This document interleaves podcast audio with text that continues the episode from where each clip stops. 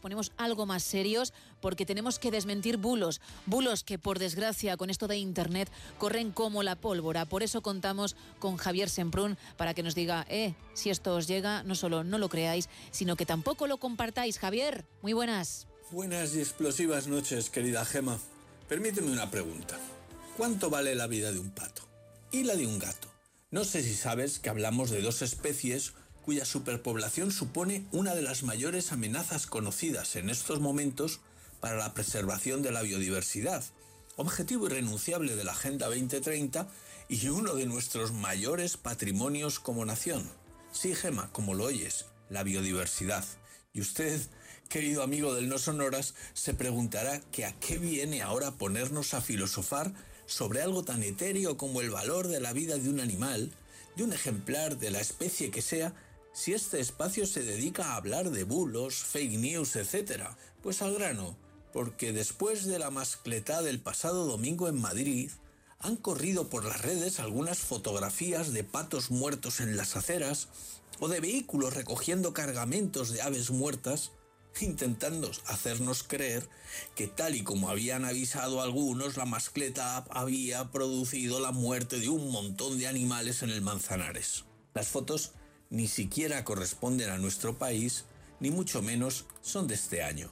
Es una técnica muy manida, Gema, y la vimos de manera exagerada cuando el referéndum catalán, imágenes de disturbios tomadas de otros países, cortesía de la factoría Putin Bros. Una imagen, sí, que debemos creer que es cierta, un pato muerto en lo que parece la orilla del río, difundida por un concejal de la oposición del Ayuntamiento de Madrid, redifundida por numerosas personas y entidades, ha corrido. Algunas de estas personas incluso poniendo la vida de ese pato en el fiel de la balanza para llamar asesino e hijo de mala madre al alcalde de la ciudad, impulsor de una jornada de difusión y presentación de las fallas en Madrid. Una organización animalista afirma que han muerto animales y que hay grandes daños en las colonias de aves que habitan este recuperado espacio de la capital. Añade que aparecerán más animales muertos y animan más bien ruegan a los vecinos y usuarios de la zona, que son muchos, a fotografiar esos animales muertos que se tienen que haber producido, sí o sí. Aunque parece ser que la pólvora no llegó al río, y otras organizaciones ecologistas reconocen que el ruido fue menor de lo esperado, que las aves se asustaron, pero que ya están en sus nidos de nuevo.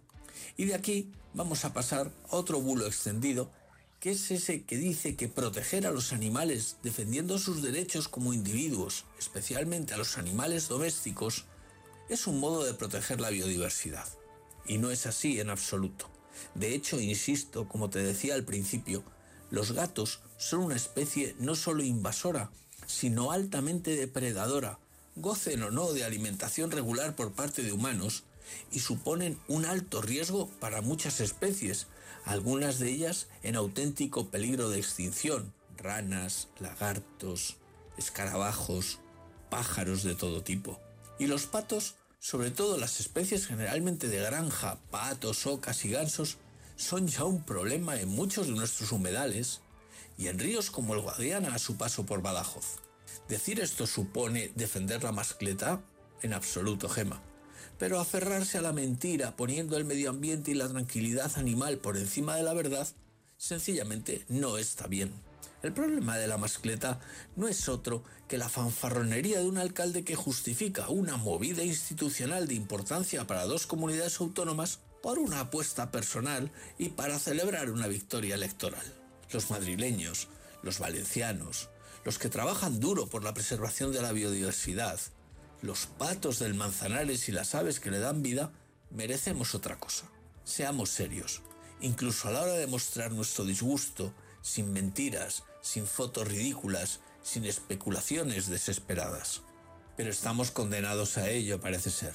En fin, compañera, acepto como mal menor que 300 kilos de pólvora solo sirvan para que aves y vecinos se acuerden de la madre del alcalde sin necesidad de sangre o destrucción. Eso es algo que todo buen petardo ha de provocar, pues para eso fueron creados y vendidos en las tiendas de barrio.